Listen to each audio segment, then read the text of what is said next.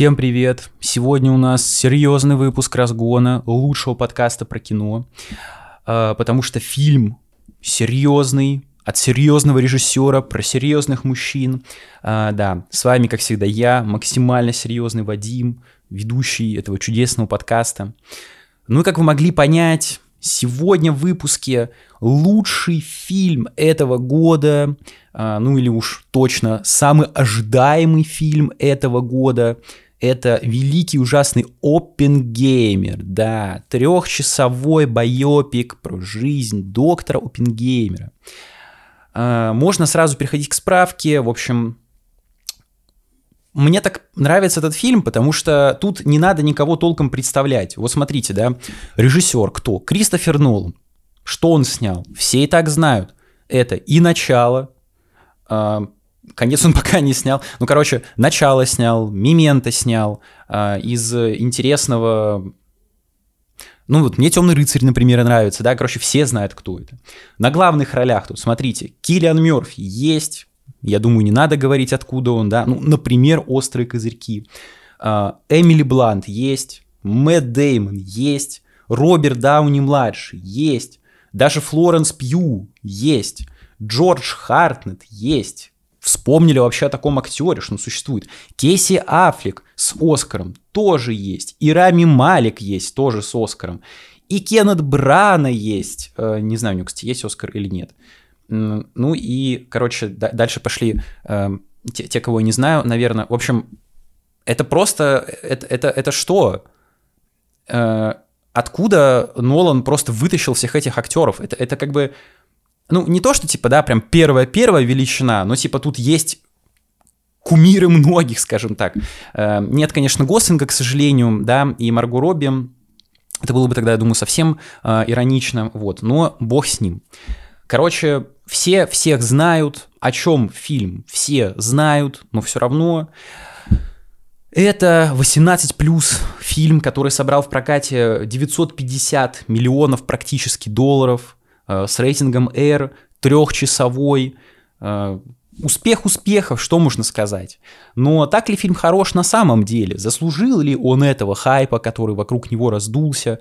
Или это всего лишь пустышка, которая выехала за счет Барбингеймера, да, вот этого э, какого-то...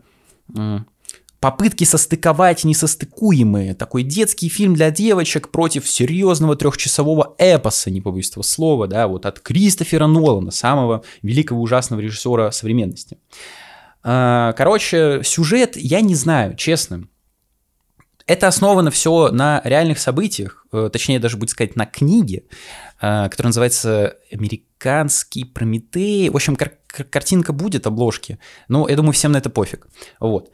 И тут спойлеры, не спойлеры, ну, типа, вы можете просто прочитать страницу на Википедии, и, по сути, фильм ее полностью повторяет. Там на английском языке, на русском, неважно. Поэтому можете не бояться спойлеров. Ну, если хотите прям сесть и посмотреть фильм, тогда окей.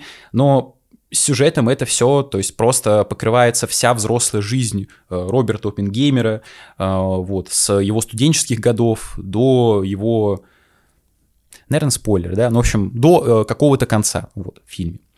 А, поэтому, если говорить мнение, то самое главное, значит, что нужно знать о фильме, о фильме. Конечно же, а, в первую очередь это то, что а, эту картину снял никто иной, как Кристофер Нул. Потому что вот вторая причина, да, почему стоит посмотреть этот фильм, это, разумеется, что этот фильм снял Кристофер Нул, да. Ну и третье, самое важное, я оставил напоследок, так сказать, если вы не знали, то картину поставил Кристофер Нолан, да, безусловно, небезызвестный режиссер, очень талантливый, очень интересный. И это такой парадокс. Потому что если уйти от имени великого режиссера, да, э, как его многие называют, многие считают бездарем, но мы не будем сейчас этого касаться, возможно, дальше, но посмотрим. В общем, Кристофер Нолан, да, это такой э, продающий слоган, можно сказать. Фильм Кристофера Нолана, на него люди точно идут. Неважно, что он снимает. Теннет непонятный, с э, классными персонажами, э, типа сына Дензела Вашингтона, который... Э, жесткая победа! Нам нужна жесткая победа! Блин, мы сейчас все умрем, о, все умрем. Ну, короче, все знают эти мемы. Вот. Вот если отойти от этого имени, то, по сути, вот скажите честно, даже те, кому фильм понравился, э, вот вам говорят, описание фильма, да, три часа про Роберта Оппенгеймера, создателя атомной бомбы. Э, вот ваша первая мысль какая? Все, наверное, все такие, блин, да, м, вкуснятина, надо посмотреть, надо принести фильму 948 миллионов долларов, да, в мировом прокате, угу, угу, 18 плюс, да-да-да. Сейчас пойду в кино всей семьей, посмотрим, что же там снял какой-нибудь условный режиссер, э, менее известный, чем Нолан. Э, вот и задумайтесь об этом. Как бы откуда хайп? Поэтому лично я могу сказать так. Кино ли это Кристофера Нолана? То есть фанаты режиссера найдут ли в этом фильме что-то для себя? Да, найдут. Потому что пропить талант невозможно. Талант именно к постановке. Все-таки Нолан это визионер. Он любит брать масштабом, э, таким размахом, то есть хронометражом, постановкой, новыми технологиями и всяким таким. Тут в фильме он э, взорвал, конечно, не бомбу настоящую, атомную, э, но все равно произвел какой-то взрыв там в пустыне, это подснимали с разных камер, э, вот, собственно, вы могли это видеть в трейлерах, ну и в самом фильме тоже супер классно показано, об этом чуть попозже. И тут такое есть. Но в основном, вот в основном, да, что будет происходить три часа? Это просто посиделки в кабинете, в перемешку с э, историей Роберта Оппенгеймера, то есть его какой-то биографией. То есть нам э, вначале говорят, что вот Оппенгеймера судят, и, и ведется процесс. Параллельно с этим мы видим ставки с историей Оппенгеймера, как он от студенческих годов, как я уже сказал, добрался до э, своего триумфа, ну и вот чем это дальше закончилось. Почему же он сидит э, в каком-то душном кабинете и душнит, душнит, душнит про политику. Поэтому если бы фильм снял не Кристофер Нолан, это я вас уверяю, никто бы на него нахер не пошел, потому что это никому не нужный фильм. И если смотреть, то только ради звездного режиссера. Хотя, опять-таки, три часа Кристофер, ну серьезно. Но об этом поговорим дальше. В общем, это была такая условно часть без спойлеров, но я еще раз повторяю, тут спойлеров ну как бы толком не будет, потому что все-таки фильм основан на реальных событиях, но если вы вообще не хотите знать никаких моментов, фрагментов, то, ну, наверное, дальше лучше все-таки не смотреть, идите, смотрите три часа или дропайте после 40 минуты и потом возвращайтесь, вот. А, так что, йоу, дальше спойлер. Фух, короче, начало. А, Нолана, да, вот это да, вот это да. Сон внутри сна. Как я уже сказал, три часа это слишком много. Это прям душно. И, казалось бы, вот неплохая концепция. Биография какого-то чела, который создал бомбу, да, всякое такое. И начало, оно реально может завлечь. Потому что нам показывают молодого опенгеймера, который такой, я против системы, хочу жестко заниматься физикой, новой вообще физикой, новым направлением. Меня никто не понимает, тупые, э, тупой Кеннет Брана, вроде он его был тогда учителем, меня ограничивает, всякое такое, не люблю математику, как Эйнштейн. И вот этим духом пропитано начало ленты. Вроде да, так круто, озорно, что ли, но при этом после этого начинается душная политика, и это моя основная претензия. Потому что вот все, что касается политики, невероятно унылый кал. Просто зачем это снято? Я понимаю, что цель была показать полную историю, и, собственно, когда происходили события, когда вот жил Опенгеймер, в это время процветала э, ну, как процветала, да, была Вторая мировая война, потом Холодная война, и тут без политики никуда. Но этому буквально уделяется половина ленты. То есть как бы не то, что там первая половина про пингеймера, вторая про политику. Нет, это вот именно все перемешку. То есть базовый пример — это «Война и мир» Толстого. Э, или точнее спецоперации «Мир», да. Э, потому что есть часть войны, потом часть мира, потом часть войны, часть мира. И в итоге как получается? Вот э, говоришь с кем-то, читал «Войну и мир», Блин, читал, да, ну вот, допустим, мир супер унылый читать, я его просто куски эти пропускал, читал только войну. И наоборот, есть люди, которые читают только войну, не читая мир, потому, э, ну, точнее, читают мир, а не войну, потому что э, война слишком скучная. Вот я из второго типа людей, потому что я когда читал «Войну и мир», да, вот части с войной это такое говно было. Просто э, за царя, за батюшку. Но кому это интересно? Серьезно. Может быть, тогда это было круто. Во, вообще 10 на 10. Сейчас просто Толстой, ты э, рот э, вытри в говне весь. Зачем ты это пишешь, дурачок? Я читал «Мир». С войной, конечно, потому что надо было все-таки понять события, но тем не менее. Вот тут то же самое. Я бы предпочел, лично я, имхо, чтобы политику просто выкинули и сосредоточились на личности опенгеймера. Потому что все, что касается именно раскрытия главного героя, то есть его чувств, его ну, личности, э, его типа, тут показано классно, отлично. Опять-таки, это не какое-то новое слово в жанре биографии. Тут нет каких-то срыва-покровов, э, как вот в «Миссии невыполнима», да, можете посмотреть э, разгон на новую часть по подсказке где Том Круз снимает эти свои знаменитые маски, и вместо Опенгеймера оказывается Марго Робби, например, да, или, или там Грета Гервик вылазит такая, а, ты мужик, спермобак, ага, а, вот, э, на конях скачешь, ну, а Барби чуть попозже, вот. Тут такого ничего нет. Просто показывают историю чела, который хотел, э, как вот Икар, да, вознесись к солнцу, э, но в итоге немножко не получилось, обжег крылья и упал в говне валяться, вот. И Нолан понятно, что снимает кино для себя в первую очередь. Потому что, ну, все-таки я не думаю, что он такой, блин, вот сниму-ка я три часа, да. Вот, наверное, все пойдут в кино, все будут рады. Но если сравнивать, допустим, с тем же самым доводом, который, который Теннет, да, вот там ругали за пустых персонажей. Просто болванчики ходят, типа, блин, теория мертвого дедушки? Да, теория мертвого дедушки. А где теория мертвой бабушки? Я не знаю, где теория мертвой бабушки. Тут как раз-таки идет акцент на именно личности опенгеймера, то есть кто он, что он, зачем он и тому подобное.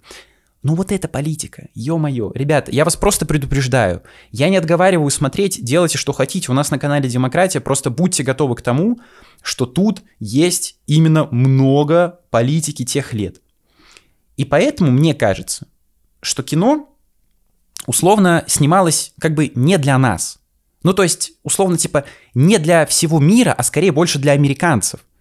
Потому что э, тут ну, не то, что красной нитью, да, а просто вот, э, типа, краску вылили, да, э, вот, в фильм, проходит э, история, собственно, вот этой атомной бомбы.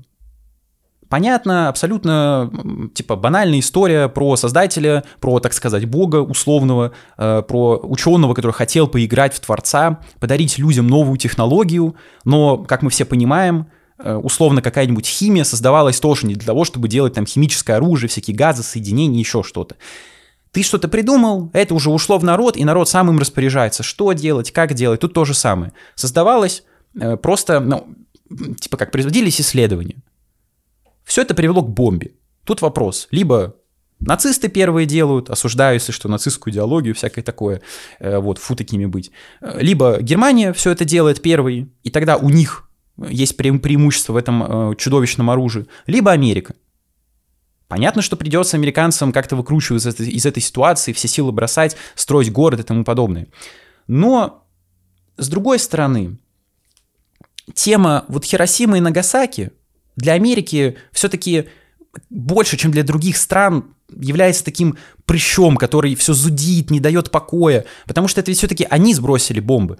Неважно, почему, причины, еще что-то. Факт остается фактом. И тут этому уделяется, эм, ну, как мне кажется, ну, не то, что уделяется, да, просто есть супер классный момент, когда э, бомба уже готова, там произвели запуск успешный, все, и OpenGamer стоит, выступает перед публикой, и у него начинаются глюки, он понимает ужас того, что он сделал. То есть люди начинают там кожу терять, с них слазить еще что-то. Это, конечно, не на 18 плюс показано, там нет крови какой-то, э, чего-то подобного. Но выглядит достаточно жутко, ты понимаешь э, э, внутреннее состояние человека.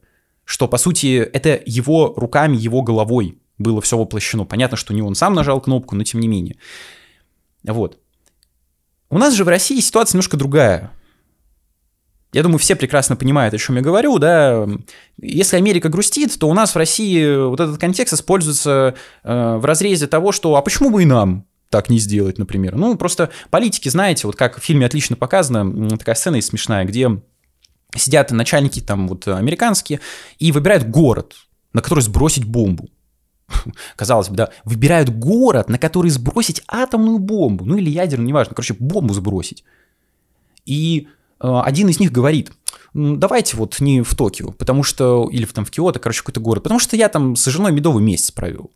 Ты такой, блин, ну, цинично, конечно, да, вот это ты, вот, вот это, вот эта база, да. Эм, что-то, есть какие-то параллели, можно, да, их провести вот с, я не буду говорить, какой страной, но кто понял, тот понял, так сказать. И поэтому, мне кажется, у нас этот фильм не найдет такого отклика. Понятно, что люди понимают, что это страшно, но с другой стороны, американцы, это же Америка, ну что, а мы-то чем хуже? Ну, дурачки, ну что поделать? Ну, вот такой народ у нас в стране живет. Не понимают того, что понял Опенгеймер. К сожалению, поздно. Вот. С другой стороны, у нас есть вот технические аспекты, да, э, давайте к ним перейдем. Это, во-первых, актеры.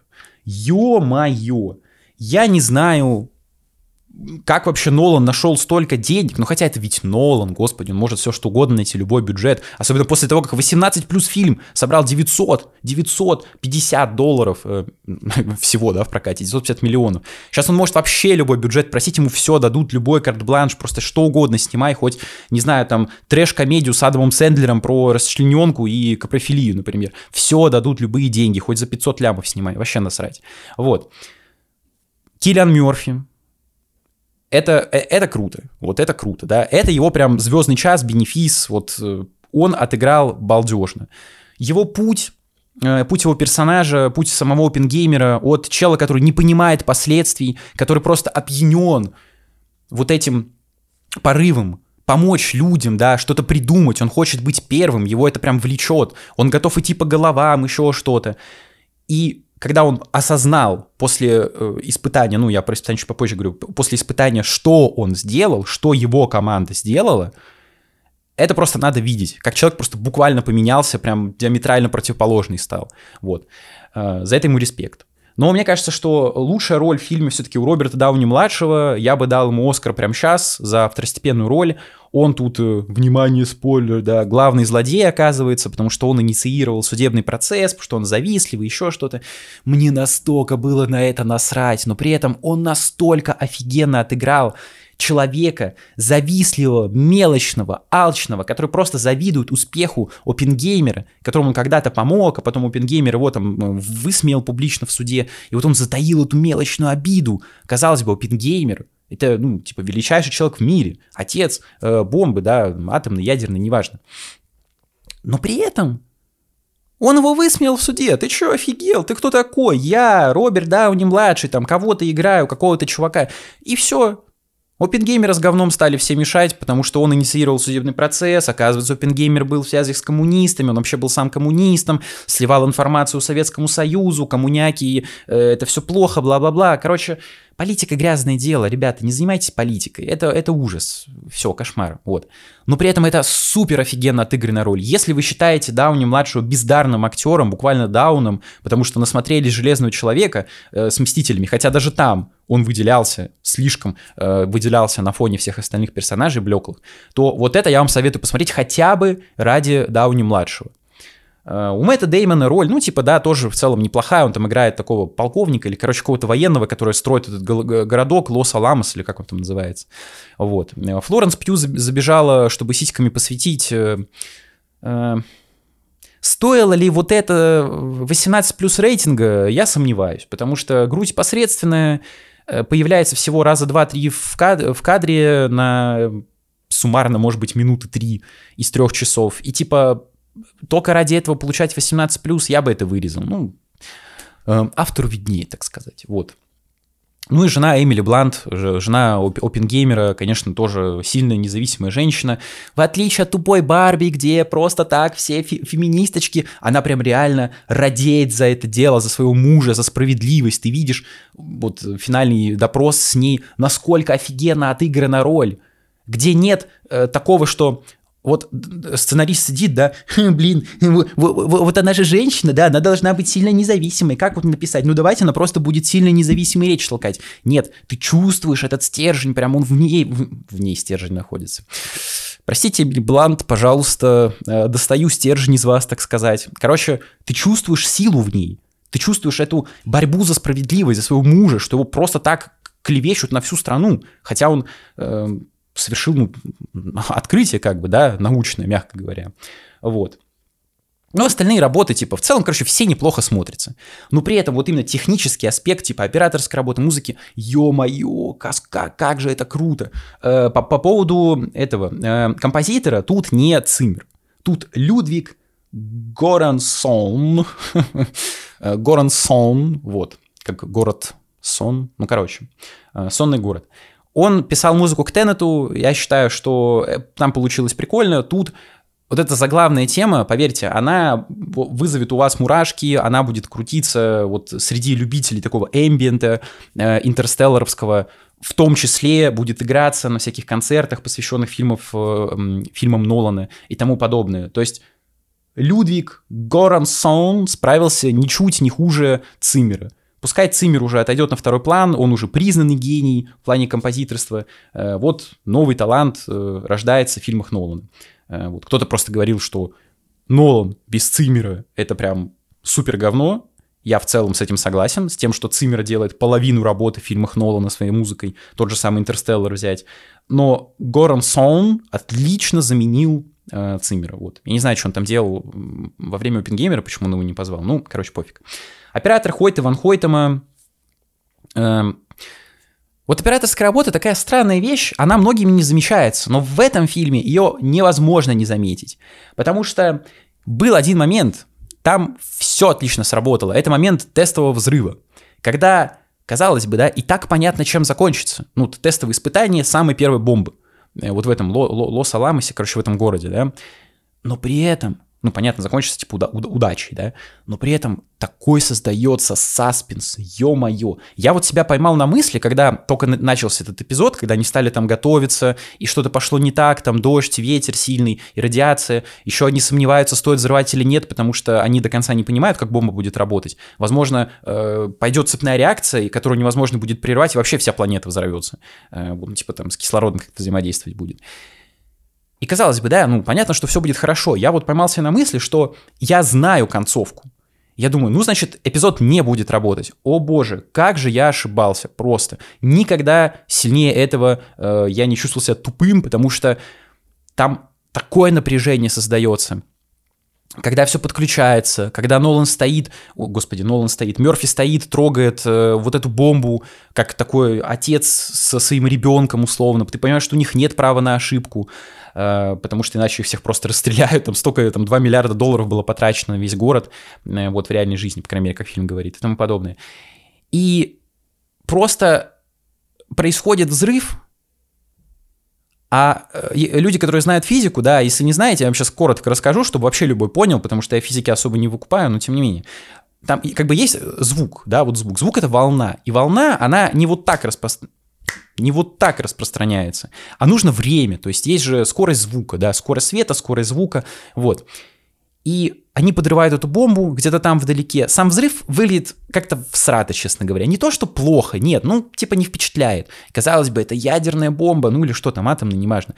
Там эти грибы вот показывают, да, всякую хронику. Ё-моё, это настолько ужас вселяет в тебя, как вот в зрителя в целом, ты осознаешь, что это за сила. Тут просто какой-то пук средний взорвался, с разных камер поснимали и все. Ну ладно, бог с ним.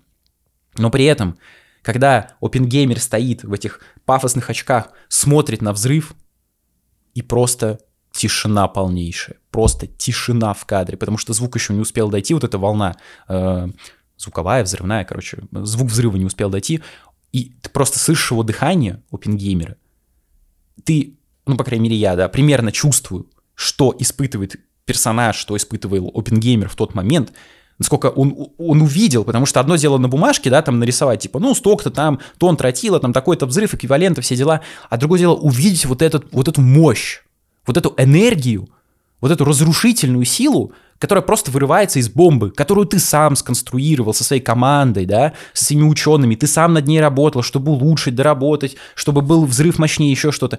Ты видишь и ты понимаешь, это пиздец. И звук доходит, и все становится на свои места, просто буф, и тебя сносит этой волной.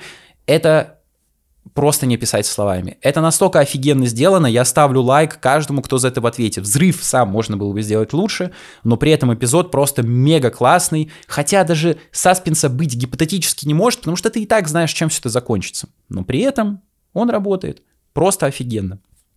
Вот. И в целом, после вот этого взрыва, то есть в целом начало вот этого сегмента, до самого конца идет, пожалуй, самая лучшая часть.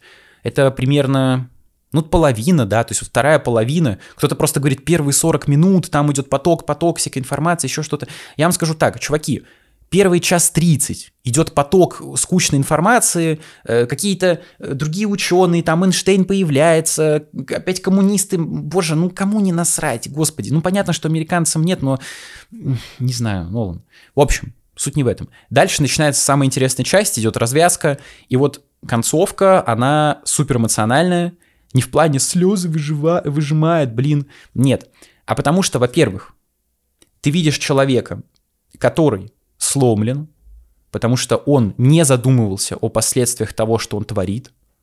Он создал бомбу, которую теперь не может контролировать. Это технология, которая все ушла от него, пошла куда-то там, в правительство условно, и ты понимаешь, что Опенгеймер все равно причастен к взрывам э, в Хиросиме и Нагасаки. Да, не он нажимал, да, он не давал никакое там добро, хотя вроде давал, но, короче, неважно. Вот. Он помогал выбирать города, куда пустить бомбы. Но при этом ты понимаешь, что все равно погибли люди. Причем не сразу погибли, как от обычного оружия, от обычной там ракеты какой-нибудь, а там еще была радиация. Погибло то ли 200 тысяч, то ли 300, короче, что-то такое суммарное. Я точно не помню. Ну, в общем, ты понимаешь, почему это черная полоса, и ты видишь вот этот ну даже не то, что шрам, а просто черную дыру внутри Опенгеймера, внутри Киллиана Мерфи, когда он понял, что вообще произошло, что он только что натворил. И тут возникает очень интересный вопрос. Да, он максимально банальный, это и так понятно, но при этом, вот что нужно было делать в такой ситуации? У тебя не было варианта не создавать бомбу, потому что тогда э, Германия нацистская тебя бы опередила, и тогда вообще произошел бы какой-то полный ахтунг, э, потому что, ну, я не знаю, блин, дайте террористам атомное оружие ядерное, да, вот посмотрим, что будет, так сказать. Вот. Но при этом ты все равно причастен к этому, у тебя руки в крови. Причем не то, что только руки, да, ты вообще весь в крови, весь в этой радиации. Ты сам виноват в этом.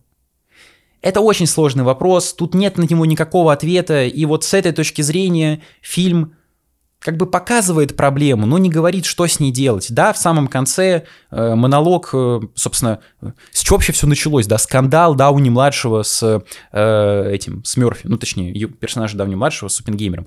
С того, что когда э, Дауни-младший привел э, Опенгеймера к, в, в свой университет, не помню, как он назывался, тот подошел к Эйнштейну. О чем-то они поговорили, Эйнштейн пошел обратно с таким лицом, типа, ё-моё, блин. И даже не поздоровался с Дауни-младшим. На что он обиделся, он подумал, что вот, Опенгеймер что-то не то сказал Эйнштейну, что теперь Эйнштейн обиделся на Дауни-младшего, бла-бла-бла.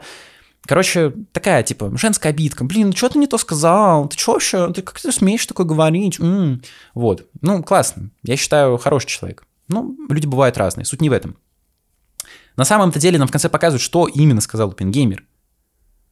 Что сейчас, имея вот это оружие, непонятно, что будет дальше. Сейчас мы, ну, типа, в 23-м году мы знаем, что ничего, блядь, хорошего.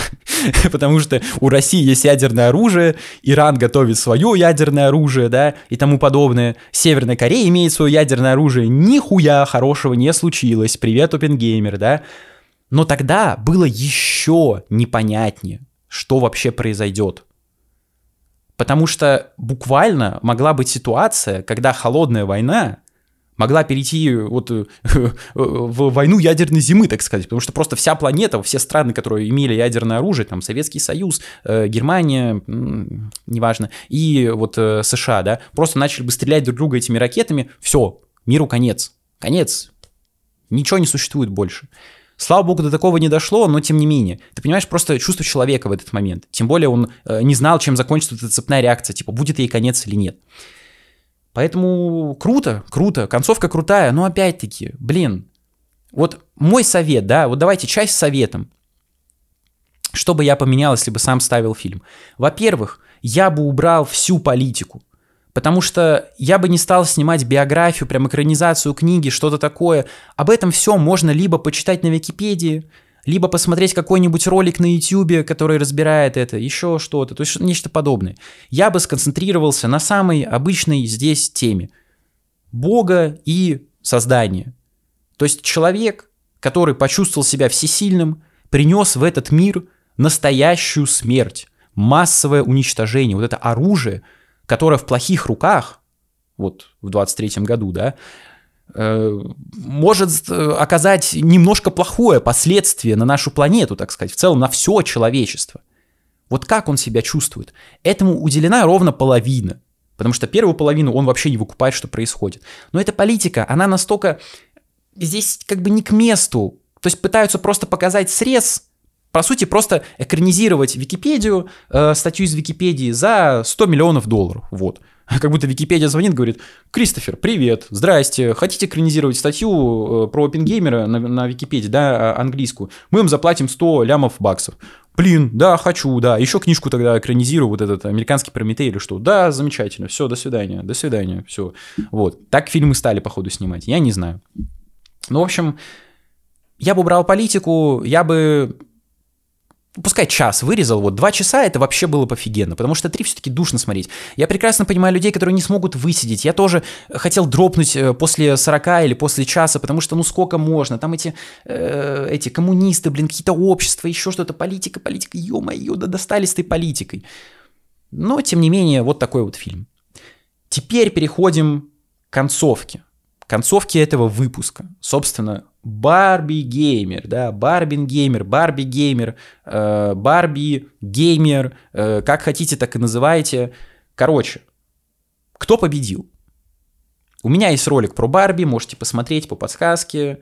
Это ролик про Опенгеймера, вы его только что посмотрели или там промотали, неважно. Кто победил? Я считаю, что фильмы такие сравнивать вот лоб в лоб тупо.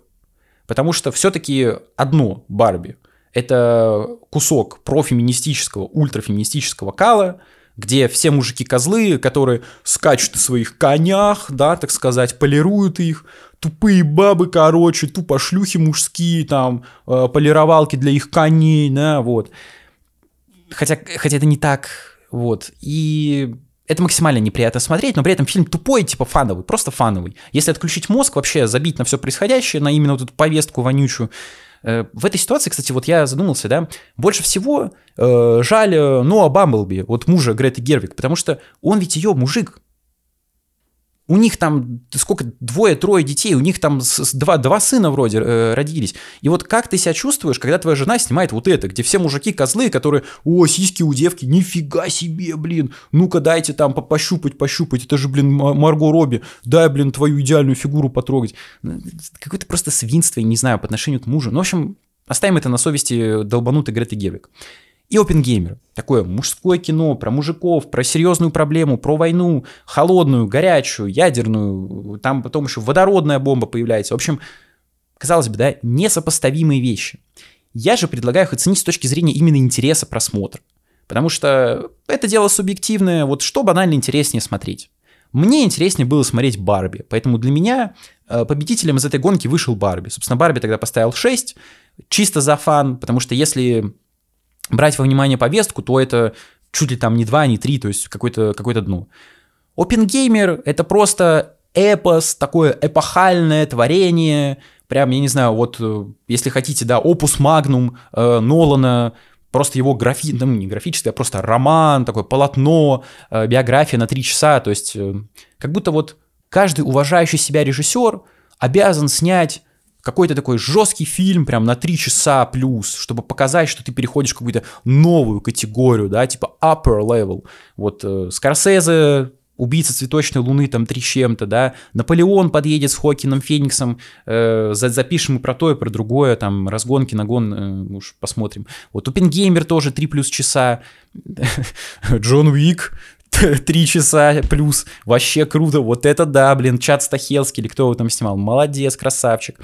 Кстати, по слухам, пятая часть готовится. Ё, бля. В общем, вы поняли, да? А, вот если сравнивать просто по интересу, то, конечно, для меня Барби выигрывает, потому что банально Райан Гослинг классный, его песня крутая, он как Кен. Вот Гослинг просто тащит фильм. Марго Робби, ну, просто типично Марго Робби в каждом фильме. А, не «Волки с Уолл-стрит», там она супер классная, просто вот Марго Робби из фильма.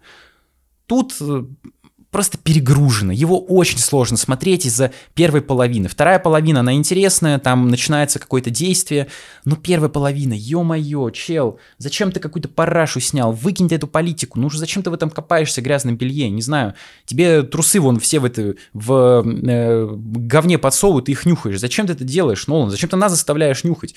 Вырежи, вырежи, вот, у тебя же есть монтажное этот право последнего ката, неважно. Но он так посчитал нужно. Но при этом, если оценивать с какой-то там технической точки зрения вклада в кинематограф, то, наверное, все-таки OpenGamer лучше выигрывает, потому что, во-первых, это круче снято, профессиональнее. То есть, если брать э, два человека, да, вот два, два режиссера, Грету Герок и Кристофера Нолана, кто бы что ни говорил про Нолана, что он там дурак, претенциозный, графоман, еще что-то, он в первую очередь визионер. И тут он попытался вот экранизировать биографию, но все равно добавив какой-то элемент такого вот размаха, эпика. Грета Гервик просто типичная фемка, именно ультрафемка, подчеркиваю это, потому что феминизм это круто, ультрафеминизм это суперкал, как и любые ультра вещи. Вот эта ультрафемка, у которой все фильмы про тупых мужиков, спермобаков и сасных девочек, зайчиков и тому подобное, сильных независимых, как бы единственная заслуга Барби в том, что гигантская рекламная кампания, которая позволила фильму окупиться, там, собрать больше миллиарда долларов, это первый фильм в истории, который сняла женщина, который в прокате собрал больше миллиарда долларов, вот. Типа исторически, да, это круто. Но Опенгеймер все-таки, он э, не то что важнее, потому что, опять-таки, если не было бы Кристофера Нолана в титрах, как в качестве режиссера, то фильм нафиг был бы никому не нужен. Но Просто это вот кино как кино. Вот вам говорят, так кино, вот за кино, как говорил Скорсезе.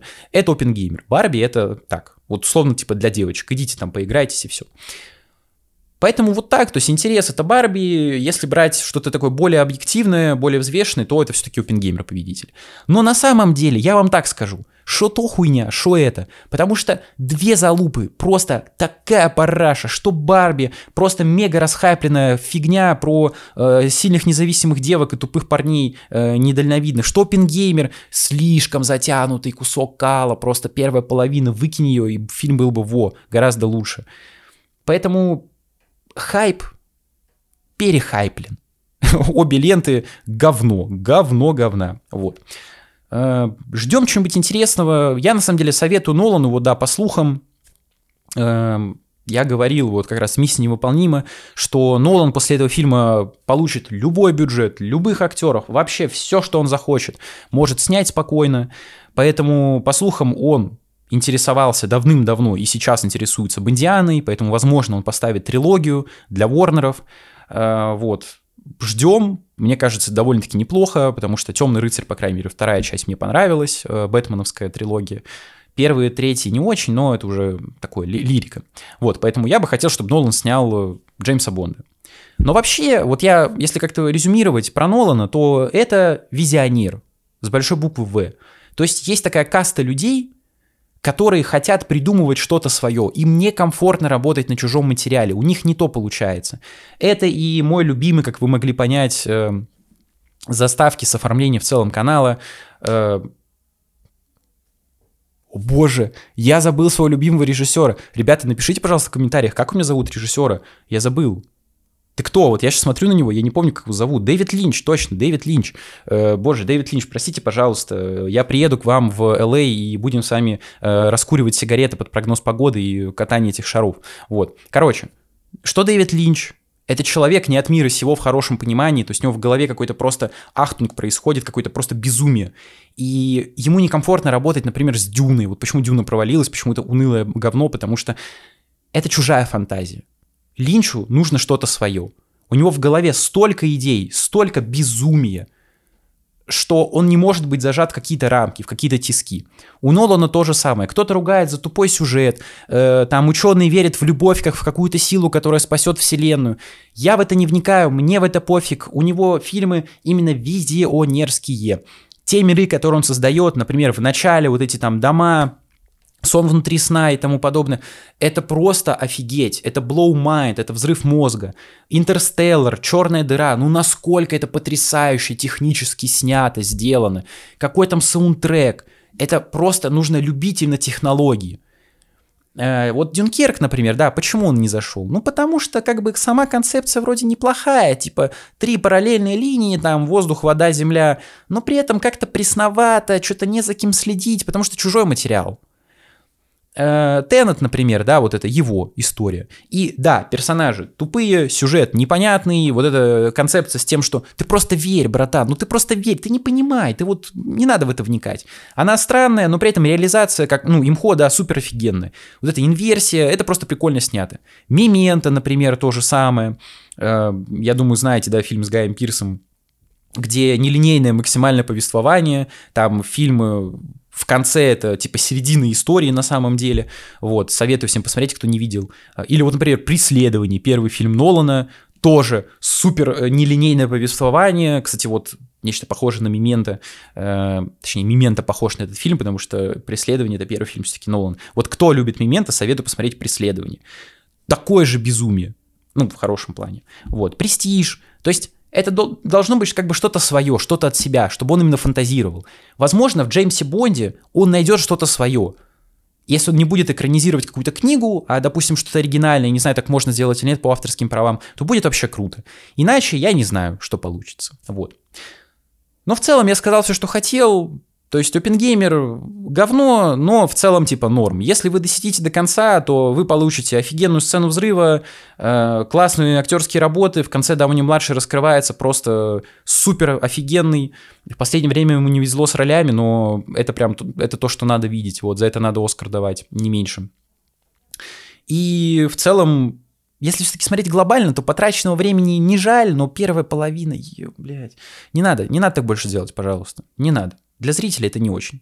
Вот. Поэтому такой получился фильм, такой получился выпуск. Подписывайтесь на канал Очки на минус 4, вот этот, ставьте лайки, пишите комментарии, как вам фильм, кто победил, Барби, Опенгеймер в этом противостоянии, э, говна и мочи, да, понятно, что победила дружба, вот, и победил мир. К сожалению, пока что нет, но надеюсь, люди к этому рано или поздно придут, э, вот. Если есть какие-то предложения по фильмам, Пишите, не стесняйтесь, э, подписывайтесь, потому что тут будут э, интересные видео про новые фильмы, про не совсем новые, ну вот про «Убийцу», например, э, Дэвида Финчера будет кино, кино, будет разгон следующий, вот, завтра выйдет, поэтому подписывайтесь на канал, вот, помогите продвижению маленького канала сквозь непонятные алгоритмы. Если хотите поддержать финансово мою работу, то подписывайтесь на Boosty, на Donation Alerts, донайте QR-коды на экране. А, вот, это помогает э, мне жить, существовать и тому подобное. Э, деньги пойдут на благое дело. Вот. Там будут, будут, будут выходить ролики эксклюзивные, не переживайте. Про бойцовский клуб, например, выйдет ролик э, в скором времени сниму, смонтирую эксклюзивно там или временно, неважно. Вот список уважаемых людей, кто уже подписан на Boosty, за что вам огромное спасибо. Вы в моем сердечке находите отдельное э, ядерное место, вот, вы мой синтез, так сказать. Э, хотите послушать, а не посмотреть, то подписывайтесь. Ссылки в описании их нет, но ищите на Яндекс Музыке подкаст Киногон, Разгон, в ВК, э, в Apple подкастах, Spotify и тому подобное. И на телегу подписывайтесь тоже, вот QR-код, там текстовые э, микрорецензии выходят э, вот, про фильмы, там их гораздо больше, чем на канале, потому что нельзя на все записать ролики чисто физически, но стараюсь писать интересно, вот. Ну и в целом вот так, что чувак хотел э, как лучше, получилось как всегда, какое-то говно, я именно про пингеймеры, вот, про Нолана я уж не знаю, что он хотел, но надеюсь, он сделал то, что ему понравилось. Так что Убийца, ребята, в следующем выпуске Финчера, тот самый Финчер, тот самый фильм с Фасбендером. В общем, до встречи завтра. Вот, всем пока.